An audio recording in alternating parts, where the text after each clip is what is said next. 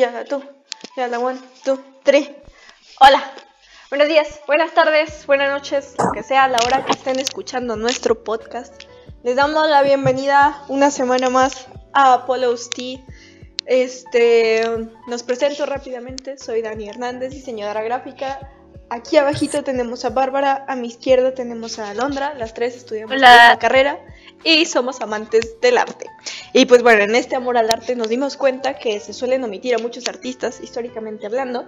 Y pues sí, des- de eso hablamos en nuestro podcast. Y pues esta semana le toca a Sofonisa, Sofonisba Anguissola, que fue una artista italiana. Este, pero es renacentista, de hecho. Pero muchos de sus cuadros fueron este, adjudicados a otros artistas de su época, no a ella. Este, y pues sí, por eso, por eso vamos a hablar de ella, porque fue realmente una, una artista que, que la historia se la comió, ¿no? Y pues bueno, un poquito de contexto de esta artista. Este, la verdad es que su historia es una historia bastante excéntrica y, y rebelde, o sea, se saltó muchas de las costumbres de la época, o sea, que eran pues para empezar no estudiar arte. Y luego casarse temprano, pues a la morra le valió queso y se casó hasta cuando tenía como 40, creo. Este, y pues sí, o sea, la crítica realmente, o sea, la crítica de la sociedad fue lo que hizo que su que su obra, o sea, llegara a tener como que reconocimiento en su tiempo, porque miren, o sea, la verdad es que el talento estaba, solo hacía falta apoyarlo. Este, y pues sí, algo que es como muy particular de ella es que la gente que ve sus obras dicen que, o sea, que más allá del retrato, o sea, que casi casi que que las formas, o sea, cobran vida, co- cobran vida, o sea, que las puedes ver como respirando y cosas así. Entonces sí, es un artista muy interesante que, que se la comió la historia. Y pues bueno, comenzamos. Y bueno, ¿quién era Sofonisma históricamente hablando? Pues como bien lo dijo Dani, era una pintora renacentista italiana, perdonen. Este, nacida en un círculo pues de nobleza. Este, ella era la mayor de siete y pues más que nada los dibujos y las pinturas que ella hacía de niña, esto la inspiraron mucho para como para seguir, cuando fuera más grande, seguir con sus pinturas y todo eso. Pero pues el problema era que era mujer. Como, les siempre. recuerdo, como siempre, Artemisa, Para ¿se que no se la costumbre. El problema era eso, de que era mujer y en esos tiempos, pues ir a talleres de pintura era nada más para puro hombre. Eh, por eso, pues cuando quiso ir a aprender con Campi, pues le negaron al principio la entrada. Por eso. Pero tuvo el apoyo de su papá, que eso fue lo mejor. Su papá hizo arreglos, o sea, fue y dijo, oigan, pues mi hija, ella quiere aprender, o sea, no, no tiene nada malo, tiene mucho talento, o sea, los convenció y todo eso. Y pues claro, ella entró, pero como invitada, este, pues de paga. Pero así ella pudo, este, aprender y desarrollar un poquito más de su talento. Y aquí Y eso fue lo mejor. que la razón principal por la que las mujeres no podían acudir a los talleres era porque pues era un entorno predominado mayoritariamente por los hombres, o sea, entonces se veía como que rarito que una señorita anduviera ahí de que en el tumulto de los vatos. Y segundo, porque se supone que al momento de que finalizaban sus estudios del arte ya salían como muy grandes para casarse. Entonces, pues sí, básicamente su papá tuvo que pagar. O sea, fueron yo creo que las primeras clases de pintura que se han registrado en la humanidad. O sea, porque las tuvo que, o sea, tuvo que pagar el ingreso de su hija para a este taller con el artista.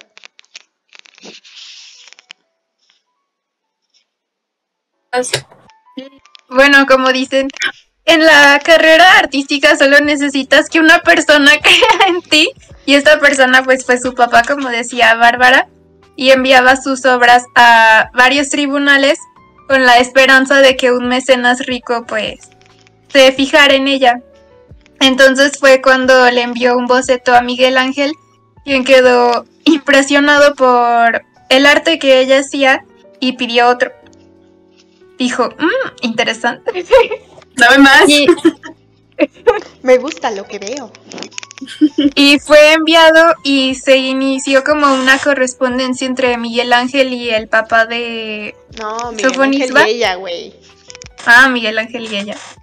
Se cambiaban dibujitos. Y eh, bueno, en este tiempo Miguel Ángel tenía 80 años y en 1958 creo viajó a... Ah, 1500. Sí, porque si no todavía seguiría vivo. Esa es otra época. Morra. Bueno, ella en 1558 viajó a Milán y llamó la atención de la corte real española, entonces ahí inició el camino pues para ella para convertirse en miembro de la corte y pues como su camino artístico, empezar empezar por algo, ¿no? Sí, Y pues ahí le reconocieron sus habilidades artísticas y su talento. Porque sí, o sea, acuérdense que pues también, o sea, lo venía de familia rica. Su papá le ayudó a pavimentar el camino.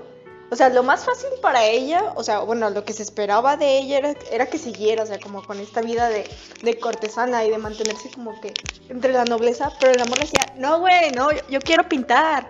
Entonces, Así que como el disco de Bad Bunny, yo hago lo que se me dé la gana.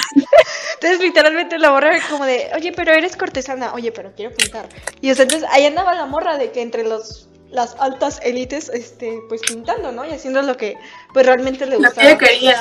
Sí. Y algo aquí que está como muy padre de, de denotar, por si no sabían de repente, que justamente con la historia de, de Artemisia, la persona de la que recibió el apoyo para justamente pues todo esto del arte y de, de meterse en el mundo del arte, pues fue su figura paternal, ¿no? O sea, y aquí está padre que la historia se repite, o sea, pero de una forma pues no fea, o sea, como muy, muy padre. O Un sea, poquito que... más fácil, ¿no? O sea, a comparación de Artemisa, creo que. No, a Artemisia le fue la chingada, o sea, po- pobre, Sí, o pobre sea- morra.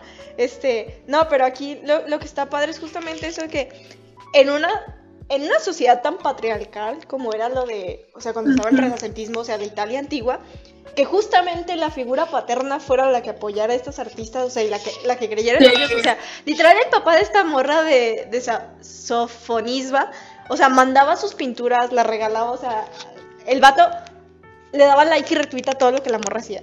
Entonces, eso, eso se me hace bastante interesante porque pues justamente siento que en muchos relatos la figura como paterna suele ser como que la mala o la opresora, la que busca como... De que Y más en esos tiempos, reglas ¿no? de la sociedad Sí. y todo esto. Y aparte más el en honor esos de la familia y todo eso. Pero Ajá. justamente en estos dos casos que, bueno, finalmente terminaron siendo comidas por la historia por un, por un buen rato, pero justamente fue esta figura la que, o sea, pues sí, la, la que creyó en ellas y la que les dijo de que, ok, vas en contra de todo lo que está pues predispuesto, pero, pero pues vas, ¿no? Yo te apoyo. Y, y, pues bueno, después de, de eso, ah, pues ya llega a Madrid, llama la atención de Felipe V o tercero, creo. Y pues bueno, la invitan a, a unirse a la maravillosa corte de Madrid, este como, como dama de honor de la esposa de ah, Felipe II y la esposa de María Isabel. Y pues bueno, esta Sofonisba, pues la verdad es que aparte de, de ser un excelente artista, porque les digo, si se fijan, todos sus retratos y obras son como muy, muy expresivos. Pero aparte, lo bueno es que la morra sabía, o sea, sabía compartir como que todo esto, ¿no? Entonces, en su estancia en la corte se dedica durante mucho tiempo a instruir a la, a la esposa de, de Felipe este, en el arte, igual a sus hijas. Este, y así mismo se la pasa pintando, pues sí, varios, varios retratos que, que pues le encargaban de la familia real, ¿no? Y es en esos retratos con los que pues mayoritariamente se la conoce ahora. Pero algo que se, que se destaca mucho y que muchos como críticos del arte dicen cuando ven su obra es que si comparas la obra que hacía cuando estaba en la corte versus su trabajo como personal, que hasta como que en la corte se logra ver como cierta rigidez, o sea, en las poses, en las poses que presenta, o sea, se nota que el trabajo de la corte lo hacía porque tenía que hacerlo, no porque como que le fascinara, ¿no? Este, pero bueno, o sea, en general, aunque la mayoría de su obra es autorretrato, pues hizo, hizo más, más cosas, este, pero se la conoce mayor- mayoritariamente por la estancia en la corte. Pero justamente con estos autorretratos y pues con el hecho de que sí tenía como que influencia en, en lo que sería pues las conexiones directas de la corte, este, fue lo que la hizo como ganarse, bueno, posicionarse entre los hombres de, de la época, ¿no? O sea, de decirles de que, bueno, güey, o sea, tú sabes, pero pues yo también, ¿no? Y luego cuando murió la reina, ella se fue la institutriz de las de las hijas de la reina Isabel. O sea, era tan buena que se muere la reina y el rey dice de que, ok, güey, quédate, no hay pedo. de que te adopto. Hasta le buscan pareja. Porque se dio, se dio cuenta el rey de que, oye, como que estás muy sola, ¿no? Y en quedaba. 1517 le, pues le dice, pues ya es momento de buscarte un esposo. Y ella dice, bueno, pero que sea italiano. Hasta mamoncita se o sea, puso, italiano. sí, era de la corte española, pero agarra y se pone sus chongos y dice, bueno, me vas a casar, güey, pero consígueme uno de donde yo quiera. Que, que fuera así de fácil. Bajo mis términos. ¿Quién fuera ella, no? Ay, sí.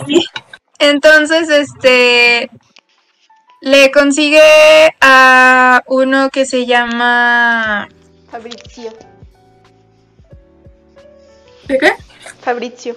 Fabricio. Fabrizio. Fabricio. Y en ese mismo año se casa con él. Y. Ah, Fabri- Fabrizio Moncada Piñatelli. Y pues tras casarse recibió una pensión real y continuó trabajando en. como pintora en- cuando vivía en Sicilia. Pero ahí les va el Y- plot twist. Se casa, el vato se muere como a los tres años en un choque de naves, una madre así. Este, y pues la morra se queda con todo, ¿no? Entonces fue como, bueno, gracias. Ay, qué raro, ¿no? ¡Qué fuerte! Pero, pero sí, o sea, y luego después de eso dice, o sea, se le muere el marido y dice que, bueno, ya no quiero trabajar para la corte, que recordemos que pues realmente es el trabajo con el que se la conoció, o sea, no, no se le atribuye, o sea, muchas de sus obras fueron las que se comió la historia como tal. Entonces se le muere el, el marido y dice que, ay, bueno, me voy a regresar a Palermo. Y este, y cuando se regresa a Palermo, justamente agarra y se sube a un barco y dice, voy a comenzar una vida nueva, nueva yo. Y se enamora del capitán del barco, que no, no me acuerdo el nombre y no lo anoté, pero se enamora de él y se vuelve a casar. Entonces, imagínense, o sea, con qué, con qué cara la veían ahí en su casa, de que, güey, o sea, la viuda rica se casa con un vato más joven que encima era capitán, de que no, no, no, no, o sea, destronada de la vida. Pero bueno, o sea, Heredada. desheredada. No, pero justamente no la podían desheredar, o sea, porque trabajó para la corte y se casó con un cortesano, entonces se quedó realmente con una, una pensión pues permanente, o sea, por parte de, de la corona, ¿no? Y, y pues es gracias a esta pensión con la que ella logra, o sea, regresarse, como les mencioné, a Palermo y pues seguir con su vida, o sea, realmente sus últimos años de vida ya no los trabajó, o sea, fue como de, ah, que me mantengan, o sea, y pues sí, literal se la pasaba de que... A ver, vivía en Génova. Y este, y pues sí, en su casa se dice que ella acogía a muchos artistas que, o sea, que pues realmente eran como muy curiosos de la historia de, de esta cortesana que pues realmente, sí, o sea, se abrió paso por no ser como las demás, la única y detergente. Este, y pues sí, que, que los instruía, este, y pues sí, pues, pues yo creo que hasta ahí queda de eso. Algo, algo importante que queremos recalcar es un comentario que, que de un artista, mm, de, Un de la, artista de los Países Bajos. claro, Eugenia, la soberana de los Países Bajos españoles, que, que dice que, o sea, que un día llegó a su casa, o sea, porque se volvió como justamente esta sensación de, bueno, la mujer que se opuso ante todo, ¿no? Y este, y dice que con ella, o sea, se sentó con ella de que un día anotó todo lo que le contó y dice que le enseñó más sobre los verdaderos principios de la pintura que cualquier otra cosa en su vida. Y pues justamente recae esto del hecho de que, pues se codió como mucho con los grandes, ¿no? Y que, que realmente que a pesar de que no fuera una artista como remembrada por su obra, o bueno, curiosamente, es una artista que, que quedó como más marcada justamente por el hecho de que las mujeres de las cortes pues no era como, como las demás, ¿no? Y pues bueno, su vida podría llegar hasta parecer novela, de que viajó muchísimo, este, y eso fue algo que como que le ayudó a instruirse en las diferentes técnicas y, y cosas así. Pero pues, o sea, también sí se enfrentó con muchos obstáculos. O sea, el hecho de que si nos ponemos a pensarlo desde el inicio, si su papá no hubiera tenido el dinero para pagarle las clases, pues bueno, a lo mejor ni siquiera estaríamos de que hablando aquí de ella, ¿no? O luego, si Miguel Ángel no se hubiera interesado en sus en sus dibujos, tampoco, o sea, si Miguel Ángel hubiera tenido una visión como más machista o diferente de las mujeres en el arte y no le hubiera puesto atención a, a los dibujos, pues bueno, igual no estaríamos hablando de ella, ¿no? Sí, Sí. o sea, aquí lo curioso es que en esta historia de Sofonisba hay como, a pesar de que técnicamente fue una historia de éxito, o sea, que realmente sí, sí logró, pues sí, ganarse un nombre en su época, fueron muchos, ¿cómo se dice? Odds en español. Ay, la gringa.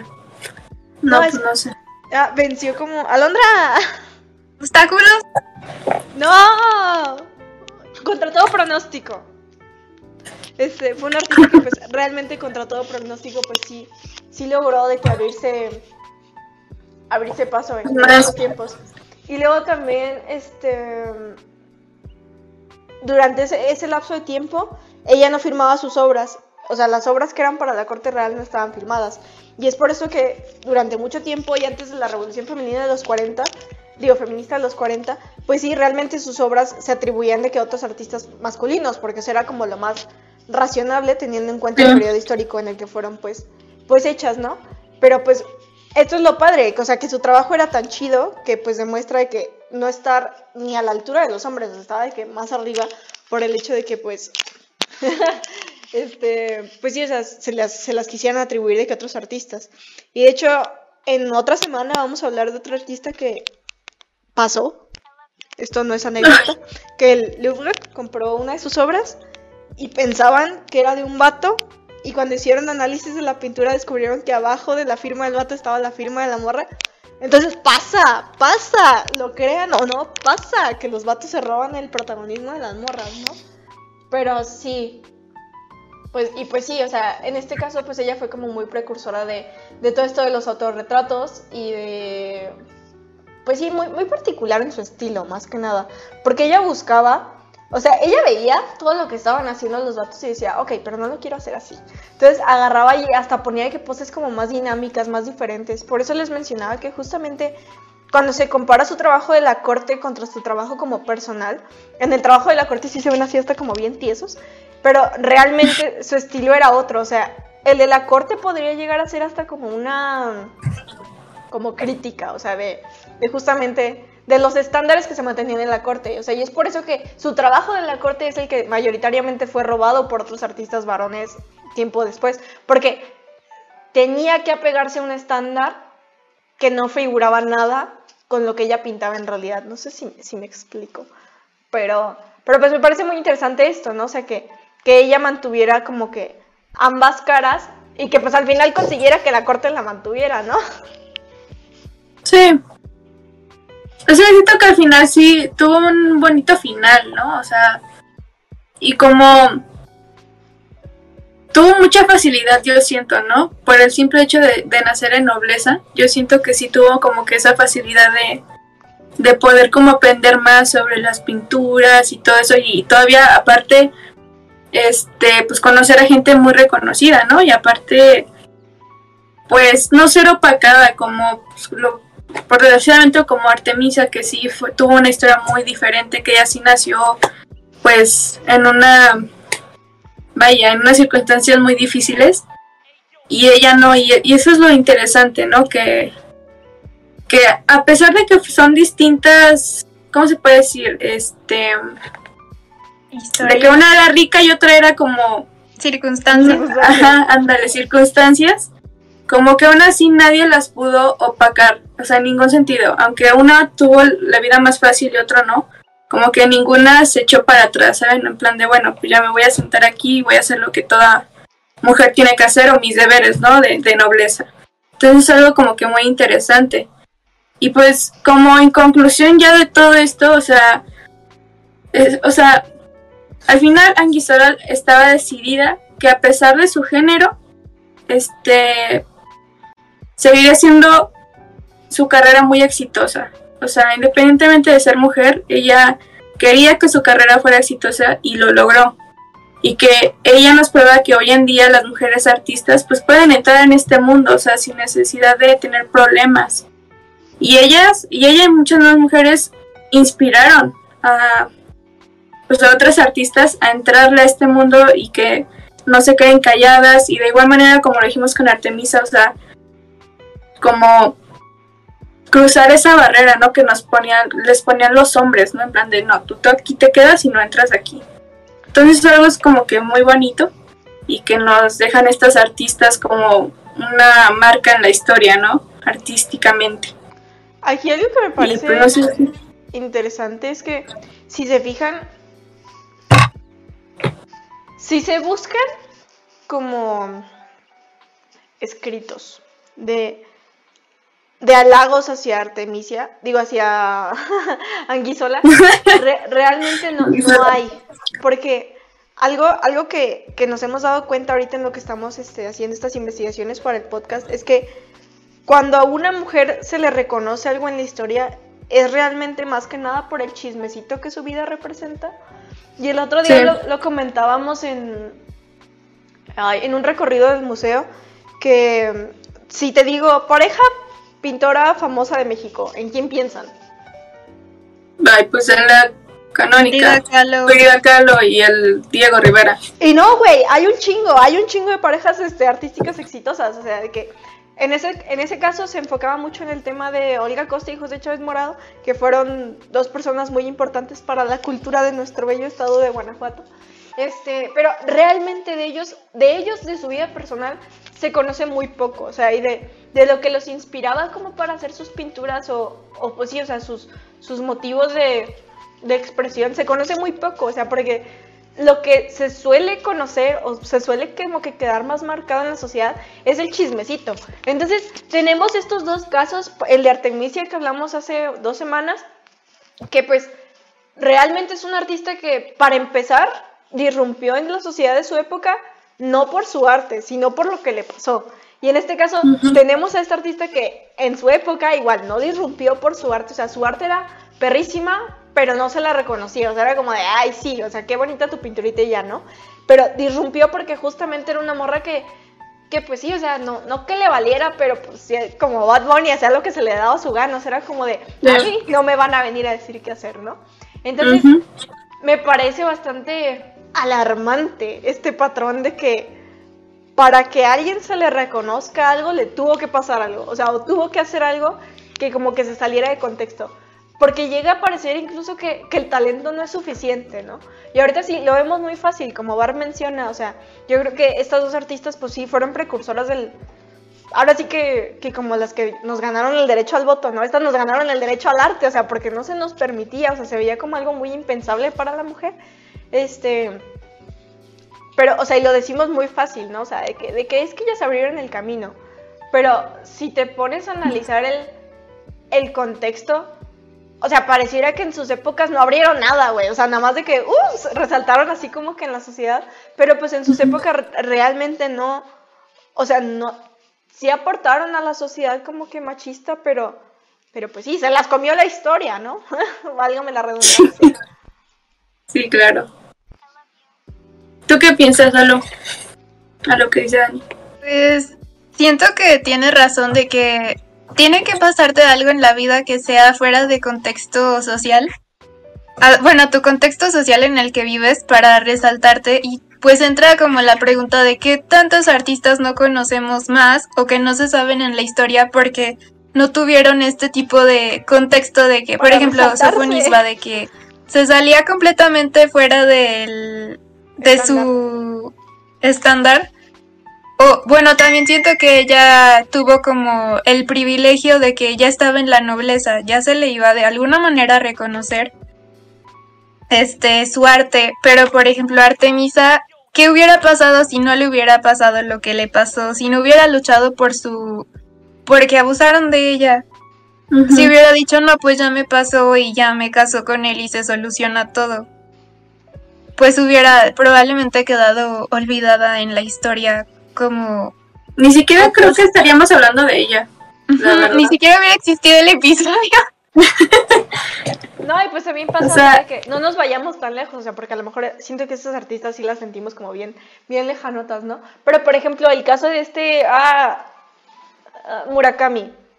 Que, o sea, realmente se hizo famoso porque el güey no tenía nada, o sea, y de no tener nada pasó a tenerlo todo y fue como de, ah, sí, la historia de, de superación, o sea, pero de nuevo, o sea, no se marca, o sea, llega un punto en el que se deja de lado al arte y se pone como enfrente como la... el chismecito, güey. O sea, Chisme, literal. Sí. De hecho, estos, ay, no sé, o sea, ahorita que estamos hablando de estas dos artistas, este, no sé por qué, lo relacioné mucho con la película de Valiente, que igual la morra era de la nobleza, pero ella no quería seguir los pasos de su mamá, de que ser reina y escoger a, a alguien y, y- o sea, no nos veamos tan lejos, o sea, yo dije, güey, es valiente, o sea, se, se me figuró mucho. De que lo retó, ¿no? O sea, que retó a la nobleza. y pido dice, mi mano. Exacto. Pues sí, básicamente. Ajá, o sea, básicamente es como valiente. O sea, los que han visto la película. Se habrán inspirado en, en Yo creo que sí. ¿eh? En vez de dibujitos, el arco, yo creo. Sí. Pero sí, o sea, pues nos dejan unas grandes enseñanzas. O sea, ahora sí que, desgraciadamente, bueno, no podemos comentar mucho al respecto porque, pues ya lo comentamos, ya nos, o sea, hablamos mucho sobre Artemisa, que se, se le parece mucho a esta, a esta morra. Pero, Son pues, contemporáneas. o sea, no, ahora sí que en, en mi parte no hay mucho que opinar porque ya lo dije dije en, en el anterior podcast y será como que muy repetitivo, ¿no? Pero sí es muy bonito ver que, que no se callaron y que, pues sí, por desgracia, por el chismecito, pues salieron a la luz, ¿no? Pero, pues, ellas lo que querían yo creo que era dejar una huella, ya sea por chisme, ya sea por su arte, pero dejar una huella en la historia. Y eso fue lo que, que lograron. Mala fama o buena fama sigue siendo fama. Entonces sí, pues yo creo que con esto concluimos el episodio de hoy. Este, pues sí, dejándoles eso de que realmente como que la vida se ha vuelto más de posibilidades y de probabilidades. O sea, puedes ser un artista muy bueno, pero si tu historia no inspira o no refleja lo que pintas, pues igual te va, te va a comer la historia, ¿no? O puedes ser un artista muy malo, o sea, que no sepas dibujar ni un monito de palitos, pero si hay algo en tu historia que inspira, como la de Nat Tate, o sea, que, güey, o sea, Ay, sí, el no. enorme, pero la historia inspiraba, güey, y eso, o sea, hizo que se volviera como que el artistota, ¿no? Entonces, Sí, está, esto pone como mucho en perspectiva el mundo del arte, ¿no? O sea, que, que realmente, pues al final de cuentas, somos humanos, güey, y hay cosas que mentalmente decidimos darles más importancia o quitarlas o omitirlas. no. Pero pues sí, todo, todo es cosa como, como de perspectiva, ¿no? O sea, de... Pues sí, o sea, de buscar, de buscar tener el contexto del chismecito completo para saber Chismecito. si te avientas o no. Entonces, bueno, sigan investigando, sigan siendo chismosos, sigan tomando el té, sigan siendo curiosos. Nos vemos la siguiente semana. Despídanse, culebras. Adiós. Bye.